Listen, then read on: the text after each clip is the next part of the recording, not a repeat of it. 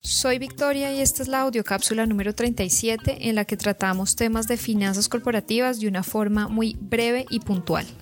El 19 de mayo, la agencia S&P rebajó la calificación crediticia de Colombia, quitándole el grado de inversión al país en medio de la crisis y tras el retiro del proyecto de la reforma tributaria. La mayoría de análisis apuntaban a que la tasa de cambio sufriría una devaluación, pero ¿qué tanto se devaluó el peso colombiano? En la audiocápsula de hoy te voy a contar cómo la pérdida del grado de inversión afectó la tasa de cambio dólar-peso, qué dicen nuestros colegas del área de investigaciones económicas, expertos en tasa de cambio, sobre el futuro del peso colombiano y finalmente explicaré con un ejemplo sencillo por qué desde la mirada de las finanzas corporativas es importante que tu empresa implemente una política de administración de riesgo cambiario si está expuesta a la tasa de cambio y sigue las predicciones de los expertos sobre el valor futuro del dólar. Para empezar, consideremos que un evento de gran magnitud, como la pérdida del grado de inversión, en teoría debería afectar la tasa de cambio de un país. De hecho, una publicación de la Universidad Pontificia Bolivariana presenta cinco factores que afectan las variaciones de las tasas de cambio. Una de estas variables es el factor soberano, que se relaciona directamente con el grado de inversión que le otorgan las calificadoras de riesgo a un país.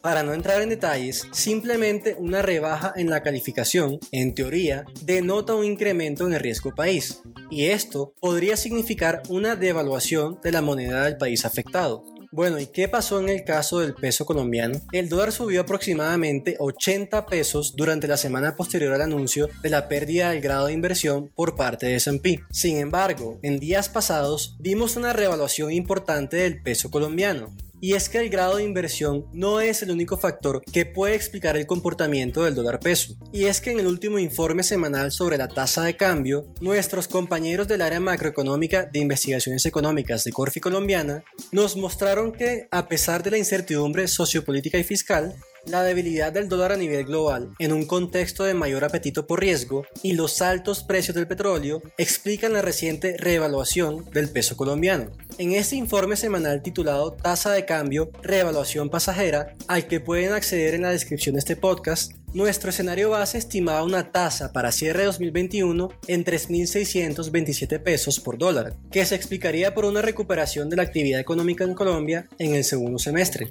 Ahora, en el área de finanzas corporativas, siempre hemos dicho que como empresario es válido utilizar las predicciones de los expertos en tasa de cambio a la hora de tomar decisiones.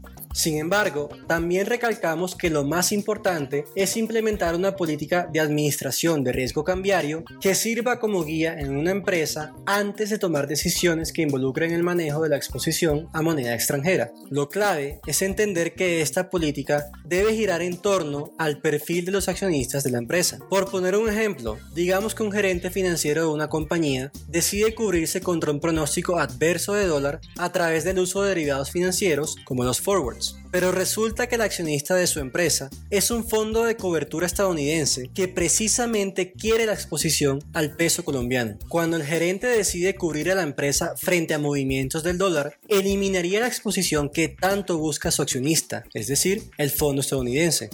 Recuerda, esto es un ejemplo muy específico. Por esta razón, te invito a comunicarte con la mesa de dinero de Corfi Colombiana, en donde analistas y traders experimentados incorporan los detalles de tu negocio con el fin de evaluar la política de administración de riesgo cambiario que mejor se adapta a las necesidades de tu empresa. Soy Sergio Consuegra, analista de inteligencia empresarial, y te espero la próxima semana en un nuevo podcast.